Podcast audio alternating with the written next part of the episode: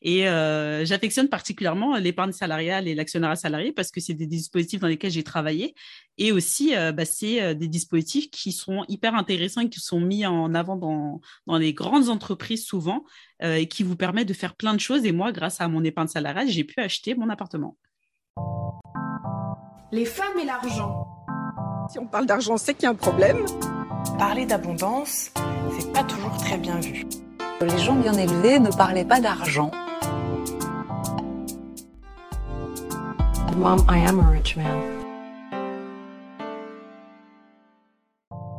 Bonjour, bienvenue sur Money Mindset, le podcast qui parle d'argent simplement et sans tabou.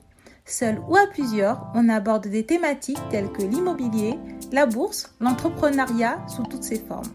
Intimement convaincu que la richesse découle de la connaissance, alors Partageons ce que nous savons afin que l'on devienne tout ensemble des femmes riches. Bonjour Johanna, je suis contente de te recevoir sur le podcast, d'autant plus que tu es devenue une, amie euh, un peu proche. Donc, euh, j'ai vraiment de la chance d'avoir euh, dans mes connaissances des gens aussi expertes que toi. Et on se retrouve aujourd'hui pour parler d'épargne salariale et on va se retrouver pour un second épisode dans lequel on va parler d'investissement salarial. Étant donné que euh, les deux notions étaient des notions riches, on a décidé de découper ça en deux épisodes pour que ça soit plus digeste pour nos auditrices et nos nouveaux auditeurs, parce qu'il y a de plus en plus d'hommes qui écoutent euh, le podcast de Vanessa Money Mindset. Donc, euh, démarrons. Euh, est-ce que tu peux te présenter en quelques mots Bonjour à toutes et à tous. Merci Vanessa pour ton invitation. Je suis super contente de pouvoir revenir dans ton podcast et de pouvoir parler de ce sujet-là que j'affectionne particulièrement depuis que je suis salariée, qui est, on va le voir plus tard, mais l'épargne salariale et l'actionnariat salarié. Donc, euh, moi, je suis Johanna Olympio, je suis consultante en rémunération. Donc, euh, c'est un domaine des RH qui n'est pas très connu, hein, des ressources humaines. C'est une spécialisation que j'ai que j'ai fait. Et donc, du coup, bah, moi, je travaille sur toutes les politiques de rémunération. C'est moi qui établis les packages euh, de rémunération pour les nouveaux salariés, pour les promotions, voilà, ou les plans d'augmentation. Bon, il y a plein, plein d'autres sujets. Mais si je devais résumer, je dirais ça. Et euh, j'affectionne particulièrement l'épargne salariale et l'actionnariat salarié parce que c'est des dispositifs dans lesquels j'ai travaillé. Et aussi, euh, bah, c'est euh, des dispositifs qui sont hyper intéressants et qui sont mis en avant dans, dans les grandes entreprises souvent et qui vous permettent de faire plein de choses. Et moi, grâce à mon épargne salariale, j'ai pu acheter mon appartement. Bah ouais, l'épargne salariale, c'est vraiment hyper puissant. Moi aussi, mon deuxième appartement, je l'ai acheté grâce à une partie des fonds qui étaient investis dans mon PEE. C'est vraiment un bon plan dont peuvent bénéficier les salariés. Et aujourd'hui, on va essayer de faire le tour euh, de ce sujet et de cette épargne. Euh, quand on parle euh, d'épargne en entreprise, on parle de quoi? Est-ce que tu peux me donner une définition de ce type d'épargne? Alors, on parle, le terme exact, c'est épargne salariale mais ce n'est pas vraiment de l'épargne, c'est plutôt de, je dirais, de l'investissement. On va le voir plus tard parce qu'on va investir dans des fonds, dans des placements financiers et généralement, c'est des placements en bourse. C'est pour ça que le terme, c'est épargne, c'est pas tout à fait ça. Euh, mais en fait, l'épargne salariale, donc le terme, ça englobe pas mal de dispositifs, ça en englobe cinq. Donc, il y a euh, trois primes et après, il y a les plans, euh, plans d'épargne, on va dire. Donc, le premier, c'est la prime de participation. C'est une prime qui existe depuis 50 ans. et depuis 50 ans, elle n'a pas changé. C'est une, manière pour les entreprises de redistribuer leurs bénéfices à leurs salariés. Et ça, c'est obligatoire à partir de 50 salariés. Sinon, euh, voilà, l'entreprise n'est pas obligée de, la mettre en place. C'est la seule des primes que je vais euh, citer qui est obligatoire. Enfin, le seul dispositif qui est obligatoire, mais à partir de 50 salariés. Après, on a une autre prime qui, est plébiscitée par les entreprises parce qu'elle est beaucoup plus souple et elle permet aux entreprises de faire à peu près, dans certaines limites, ce qu'ils veulent, alors que la prime euh, de participation au bénéfice, c'est une formule légale qui n'a pas changé depuis 50 ans. La prime d'intéressement, c'est une prime qui va récompenser les salariés pour leur performance euh, et pour leur contribution au résultat de l'entreprise. Euh, donc, par exemple, une entreprise, elle peut dire, bon, bah, entre 2022 et 2023, si on fait, euh, je sais pas, 50% de plus de chiffre d'affaires, vous allez avoir une prime de 2000 euh, euros. Je sais pas, j'ai n'importe quoi. Hein. On peut, on peut vraiment euh, la moduler comme on veut. Enfin, une entreprise peut la moduler à souhait, en respectant certaines obligations, bien sûr. Et, Et ça dépend si l'entreprise a des partenaires sociaux, elle va négocier avec eux toujours les accords pour voir qu'est-ce qu'on met dedans, comment on la répartit, etc. Donc voilà, c'est deux primes qui sont collectives, mais qui, qui n'ont pas la même finalité. la participation au bénéfice, c'est vraiment on redistribue le bénéfice aux salariés et l'intéressement, c'est plutôt en termes de performance donne un exemple de chiffre d'affaires, mais ce n'est pas forcément un résultat financier. Ça peut être des critères non financiers. On peut dire, euh, je sais pas, la réduction euh, de l'utilisation des papiers. Ça peut être un critère. Euh, ça peut être plein d'autres choses si on veut inclure, par exemple, des critères dans le cadre de la RSE, donc la responsabilité sociale de l'entreprise. Donc ça, c'est deux primes qui sont la plupart du temps connues. Et derrière ça, on a tout ce qui est plan d'épargne. Donc il y en a deux. Il y a le plan d'épargne d'entreprise euh, qui a un plan sur lequel on va mettre de l'argent. Donc, une des primes de participation, la prime d'intéressement ou même son salaire, on va mettre dedans. Et éventuellement, ce n'est pas obligatoire, l'entreprise peut dire ben, Moi, je vais participer à l'effort d'épargne de mon salarié et je vais ajouter de l'argent. C'est ce qu'on appelle l'abondement. Donc, ça aussi, c'est réglementé. On ne peut pas donner 10 000 euros à chaque salarié. Mais euh, dans le plan d'épargne entreprise, l'entreprise peut abonder jusqu'à euh, 3 300 euros. On part du principe que tout ce qu'une entreprise vous verse, c'est du salaire. Toutes les primes, euh, tout ce qu'une entreprise vous verse, c'est du salaire et donc c'est soumis à cotisation. Cotisation euh, sociale, donc que ce soit les cotisations des salariés ou les cotisations du patron, donc patronal. Maintenant, il existe des niches vous connaissez les niches fiscales, mais il y a aussi les niches sociales, des niches sociales et fiscales. Et ça, c'est des dispositifs qu'on va utiliser euh, justement pour euh, piloter la politique de rémunération parce que aujourd'hui, vous savez, on entend souvent dans les médias que la pression sociale des entreprises est très importante en France. Une entreprise qui vous verse 1000 euros de salaire, elle va pas vous, verser que 1000 euros de salaire, elle, va débourser de sa poche 1500 euros parce qu'elle va devoir payer l'URSSAF, donc, c'est à peu près entre 45 et 50% Donc, une entreprise qui vous paye 1000 euros, elle, elle sort 1500 de sa poche. Et vous, vous recevez que 800 euros, à peu près, hein, net, parce qu'il bah, y a à peu près entre 20, 25, 30% ça dépend si vous êtes cadre, de cotisation euh. Donc, vous, la perception de ce que vous percevez, ça vous paraît peu. En plus, euh, aujourd'hui, on a le prélèvement à la source, donc ça réduit encore le net, le net perçu. Et de l'autre côté, l'entreprise, elle fait un vrai effort, mais il n'est pas valorisé parce que vous ne voyez pas toute la somme qu'elle a déboursée. Et donc, du coup, c'est vrai que pour motiver les salariés, dès qu'on doit sortir un euro, on, doit, on, veut donner un euro, on doit sortir un euro cinquante, bah, c'est compliqué et euh, c'est pas évident. Donc, les entreprises, ce qu'elles font, c'est qu'elles vont utiliser des dispositifs comme ça qui vont avoir un objectif bien précis pour euh, piloter euh, ben, la politique de l'entreprise, sa performance. Ben, par exemple, il y a un dispositif qui s'appelle les, ben, les, titres restaurants, ça vous les connaissez tous. Ça, c'est une niche parce que l'entreprise, elle pourrait tout à fait, je vous ai dit, tout ce qu'on vous verse, c'est du salaire, elle pourrait vous donner 5 euros de ticket de titre restaurant et payer des cotisations sociales dessus. Mais ce n'est pas le cas parce qu'il y a des règles qui font que si l'entreprise respecte bien des règles, eh ben, elle vous donne de l'argent pour manger et elle n'a pas besoin de, payer l'URSSAF à côté. Parce qu'elle passe par ce, ticket-là. Mais si elle vous donnait de l'argent en direct, les 5 euros, là, il faudrait qu'elle paye des cotisations.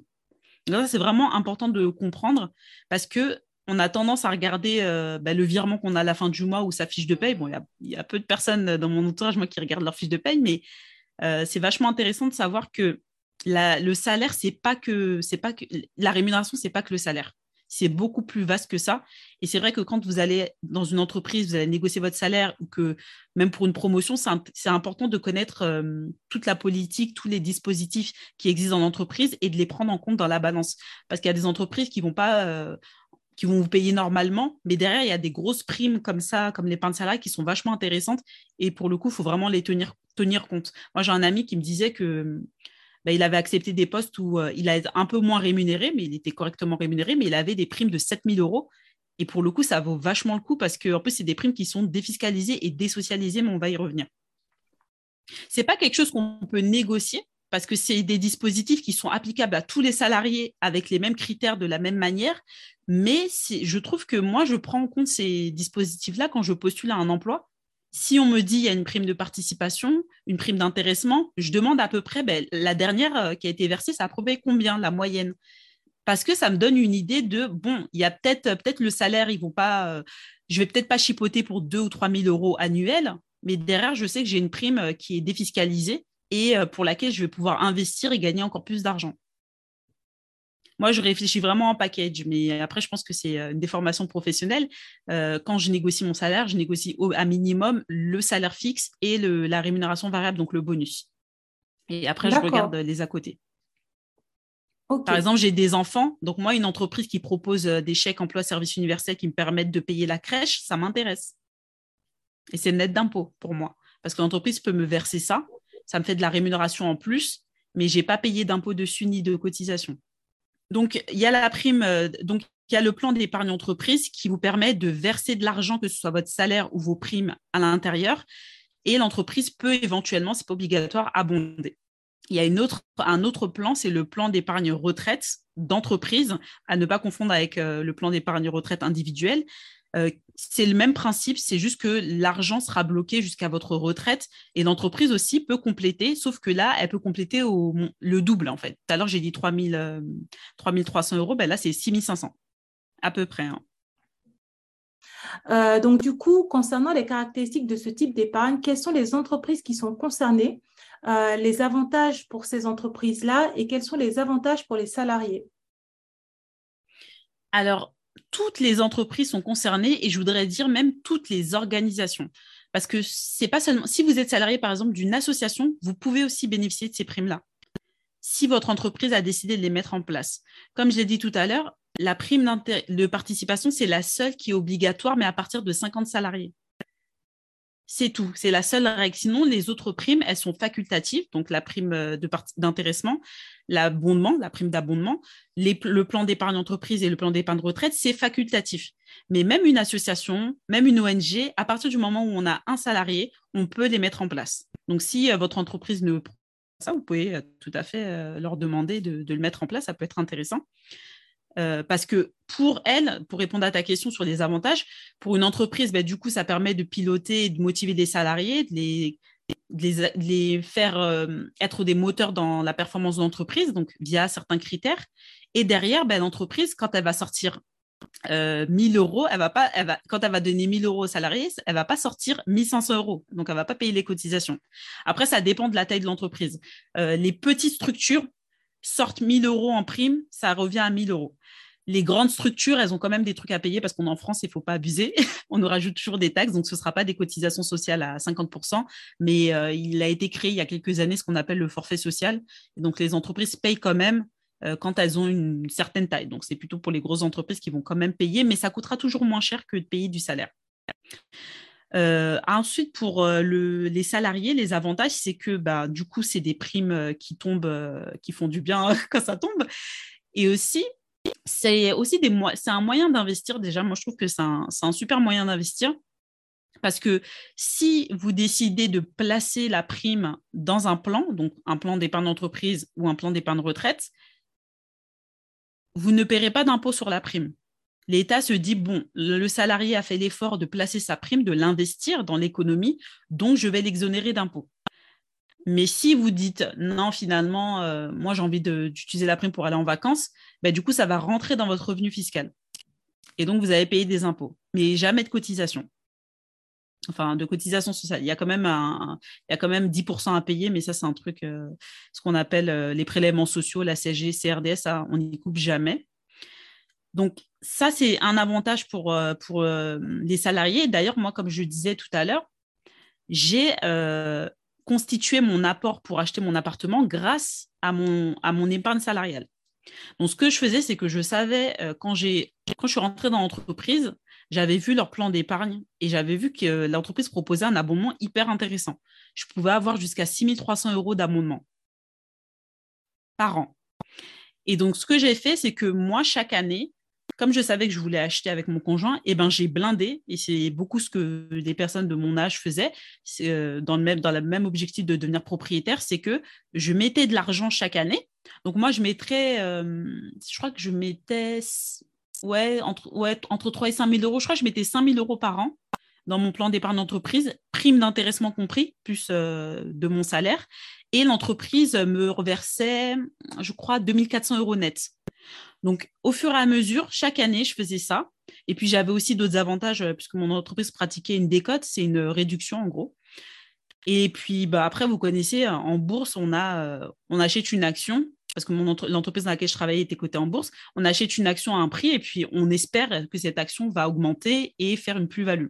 Donc, du coup, j'ai bénéficié de tous ces leviers-là. Donc, de la participation, donc l'abondement de mon entreprise à mon épargne, de euh, la décote et euh, bah, de l'évolution du marché. Et donc, euh, deux ans et demi plus tard, j'ai débloqué l'argent pour. Donc, mon argent était bloqué pendant cinq ans. Parce que quand on verse de l'argent dans, dans un plan d'épargne d'entreprise, l'argent est bloqué pendant au moins cinq ans. Et quand c'est dans un plan d'épargne retraite, bah, c'est jusqu'à la retraite, mais il y a des cas exceptionnels de déblocage anticipé. Et donc, l'achat de la résidence principale, ça rentrait dans les cas de déblocage anticipé de mon plan d'épargne entreprise. Et donc, ça me permettait, euh, avant les cinq ans, donc deux ans et demi plus tard, de débloquer l'argent. Ce que j'ai fait pour mon achat. Donc, moi, j'ai débloqué deux ans et demi plus tard 17 000 euros. Mon conjoint aussi, de son côté, il en avait, il a débloqué aussi. Et du coup, euh, on, a, on a rajouté, euh, on a, on a pu se constituer notre apport auprès de la banque, ce qui a été très intéressant parce que ça a payé les frais de notaire et un peu plus encore en apport. Et derrière, moi, j'étais pas sans économie parce que j'avais de l'argent dans mes livrets. À l'époque, je savais pas bien investir, donc j'avais blindé mes livrets d'épargne. Et j'avais encore de l'argent dans mon plan d'épargne d'entreprise parce que j'avais encore une partie que je n'avais pas débloquée. Donc, c'est vachement intéressant. Moi, j'ai gagné pas mal d'argent avec tout ça parce que l'entreprise m'a aidé euh, en me versant des primes, en me faisant des réductions sur le prix de l'action. Et, euh, même après ça, après cet achat-là, j'avais encore, euh, encore accumulé pas mal de sous. D'ailleurs, pour la petite histoire, j'ai une, une collègue qui m'avait raconté une, anecdote quand elle était salariée dans une autre boîte. Elle avait une collègue qui, mettait toujours de l'argent dans son plan d'épargne d'entreprise. Donc, eux, ils avaient vraiment des grosses primes, euh, elles étaient dans, la finance. Elle mettait toujours, elle mettait toujours, et c'était une personne qui était plus âgée qu'elle. Et en fait, elle n'avait jamais regardé combien elle avait. Et un jour, elle a dit, attends, je vais aller regarder euh, combien j'ai dans mon plan. En fait, elle est revenue, elle a dit, mais je suis riche, je suis riche. Et en fait, elle a démissionné et elle est allée s'acheter une maison dans la ville euh, dont elle rêvait depuis toujours et elle a pris sa retraite en gros en anticipé. je, crois qu'elle avait 700 000 euros elle avait 700 000 euros, elle n'avait jamais regardé euh, combien elle avait. Euh, parce que tu peux suivre hein, tous les ans quand tu, euh, quand tu verses l'intégralité de, de, de, de ta participation et de ton intéressement. Mais, euh, j'étais très étonnée parce que j'étais très étonnée parce que normalement chaque année le, le, la banque doit vous envoyer un relevé en fait, un relevé de compte. Même moi je le reçois même deux fois par an avec euh, les frais, avec euh, ce qu'il y a dedans, etc.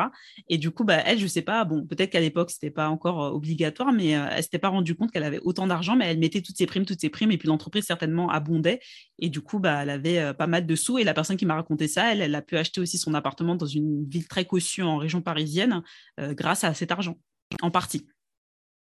Ouais, bah, c'est d'ailleurs pour ça qu'on fait cet épisode, parce que c'est vraiment un bon plan pour pouvoir épargner euh, assez facilement.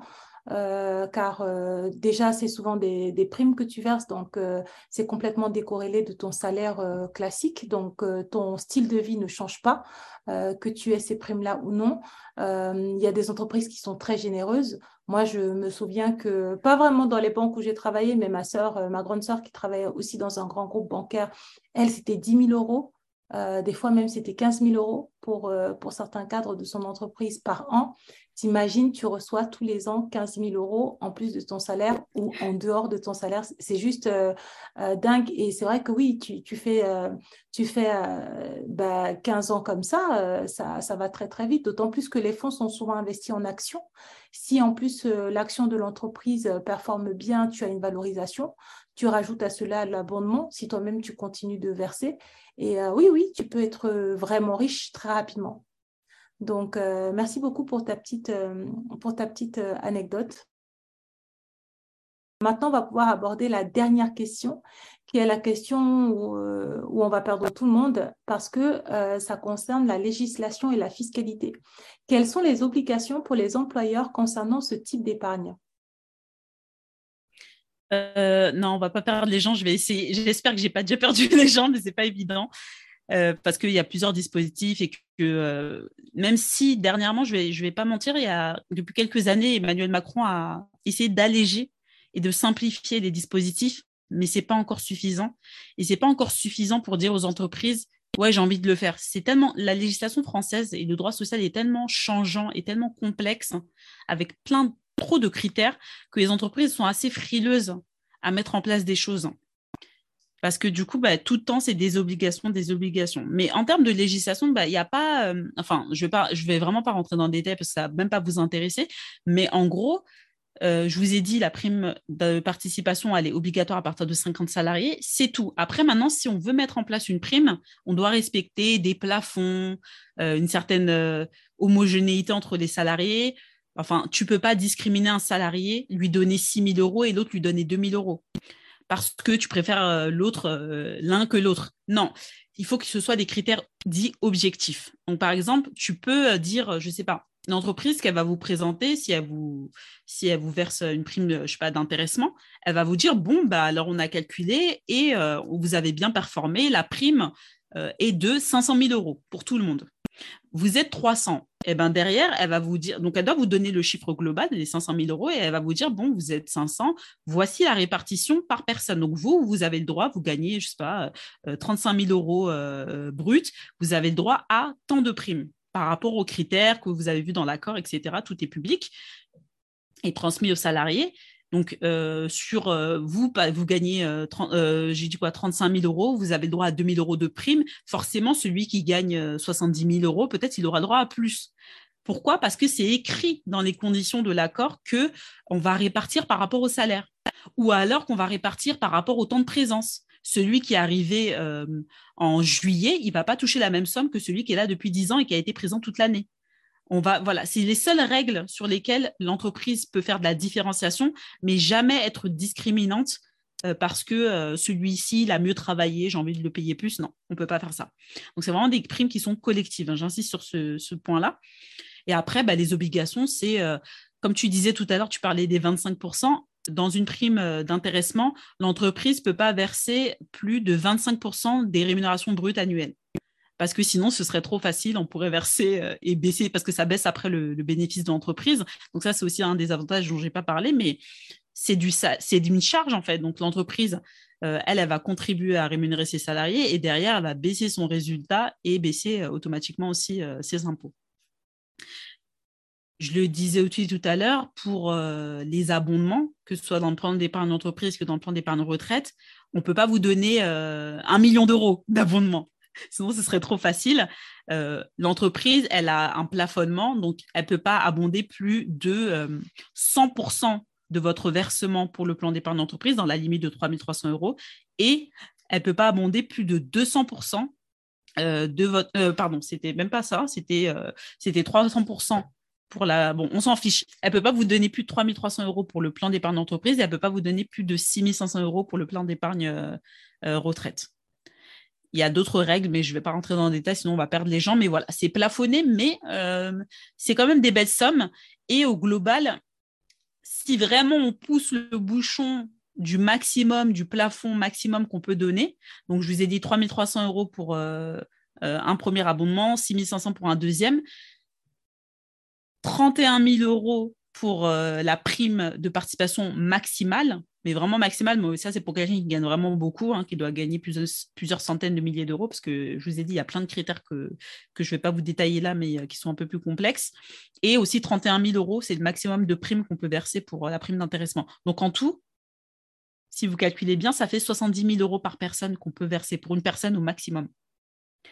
Donc, c'est vraiment des primes hyper intéressantes. Tout à l'heure, tu parlais de, personnes qui gagnaient euh, des 15, 15 000 euros de primes. Ça existe. J'ai une copine qui m'a dit dans la boîte où elle bossait, c'était des 10 000 euros de primes. Moi, j'ai travaillé dans une, je travaillais chez, le, chez L'Oréal, donc enfin chez Lancôme International. Quand j'étais apprentie, c'était mon premier poste en RH. Je gagnais même pas 700 euros. Je crois que je gagnais 653, 657 euros, je ne me rappelle plus exactement. Et j'avais eu, euh, pour euh, neuf mois d'alternance, j'avais eu 4 plus de 4000 euros de primes. c'était énorme de primes de participation et de primes d'intéressement. Je trouvais ça énorme à l'époque. C'est là que je me suis passionnée du sujet. Je me dis, mais c'est génial, tu fais rien, tu as de l'argent. Et en plus, euh, je crois qu'à l'époque, ils abondaient, l'entreprise à rajouter dans mes versements 150%. Et c'est l'action L'Oréal quand même. Bon, j'avais pas investi à l'époque et je l'ai amèrement regretté parce que c'était juste de la folie. Et euh, effectivement, moi, j'avais eu 4 000 euros parce que j'avais un plus petit salaire, mais j'avais des collègues qui gagnaient le SMIC, bon, parce qu'elles étaient plus âgées, et elles, elles avaient des 7 euh, 000 euros par an. C'est ça. effectivement, imagine les... cadres. Après, tu peux plafonner hein, les montants, mais effectivement, tu as des entreprises qui versent de très belles, qui ont des, vrais projets euh, d'épargne salariale, d'actionnariat salarié. Euh, on en reparlera sur l'actionnariat salarié, mais par exemple, Orange, ils font pas mal de choses euh, là-dessus. L'Oréal aussi, ils sont connus pour avoir des dispositifs très intéressants. Et euh, voilà, il n'y a pas que le salaire comme quoi. Et effectivement, ce n'est pas ce que vous allez utiliser pour vivre au quotidien et tous les mois, mais pour des projets, pour des projets futurs, ça contribue vraiment à les réaliser. Donc, du coup, moi, j'aimerais savoir parce que euh, moi, j'avais un plan épargne entreprise. Donc, euh, je recevais donc euh, une prime d'intéressement. Et euh, quand j'étais euh, quand je recevais à la fois une prime d'intéressement et une participation aux bénéfices. Et moi, pour moi, tout ça, c'était de l'épargne entreprise. Mais quand on a échangé, toi et moi, tu m'as dit qu'en fait, il faut différencier épargne entreprise et actionnariat euh, salarié. Et, et je dois t'avouer que pour moi, c'est encore un peu flou. Donc, du coup, quelle est la différence très précisément entre les deux? Alors, les deux primes que tu percevais, c'est de l'épargne salariale. Donc, c'est tous les dispositifs dont je viens de parler, les cinq euh, primes de participation, primes d'intéressement, abondement, plan d'épargne d'entreprise, plan d'épargne retraite. L'actionnariat salarié, on le verra dans le deuxième épisode, c'est encore autre chose. mais euh, ouais, c'est encore d'autres dispositifs, mais je t'en présenterai que euh, un seul parce que sinon c'est hyper beaucoup plus complexe et c'est très juridique. En France, en fait, moi je fais un métier. Je me suis rendu compte que c'est un métier avec beaucoup de chiffres, mais c'est un métier très juridique en fait. Et donc, quand tu touchais tes primes, donc c'est de la, de la rémunération, hein, c'était de l'épargne salariale, euh, tu avais peut-être la possibilité de, les verser dans un plan d'épargne d'entreprise. Ce n'est pas obligatoire. Tu as des entreprises. Moi, je connais quelqu'un euh, de ma famille qui a une prime d'intéressement tous les ans, mais l'entreprise n'a pas de plan d'épargne d'entreprise. Donc, du coup, elle ne peut pas verser dans ce plan d'épargne d'entreprise, elle ne reçoit pas d'abondement. Mais il y a une autre conséquence à cela, c'est que quand vous touchez vos primes, donc vos primes d'épargne salariale, primes d'intéressement, primes de participation, vous payez des impôts dessus. Alors que quand vous les versez, que ce soit dans un plan d'épargne d'entreprise ou dans un plan d'épargne retraite, vous ne payez pas d'impôts. L'État ferme les yeux. C'est comme si vous n'aviez pas touché cet argent-là. Et effectivement, vous ne l'avez pas touché, vous l'avez réinvesti. Donc, au niveau de votre revenu euh, fiscal, de ce que l'entreprise, euh, à la fin de, l'année, vous regardez votre bulletin de paye en décembre, vous regardez le, net fiscal annuel, il n'y aura pas cette somme dedans. L'État vous en fait cadeau. Et quand vous pourrez la débloquer, soit pour un achat ou autre, ou dans cinq ans minimum, cet argent, on ferme les yeux dessus, euh, c'est légal, euh, vous avez le droit d'utiliser, vous n'aurez payé aucun impôt dessus.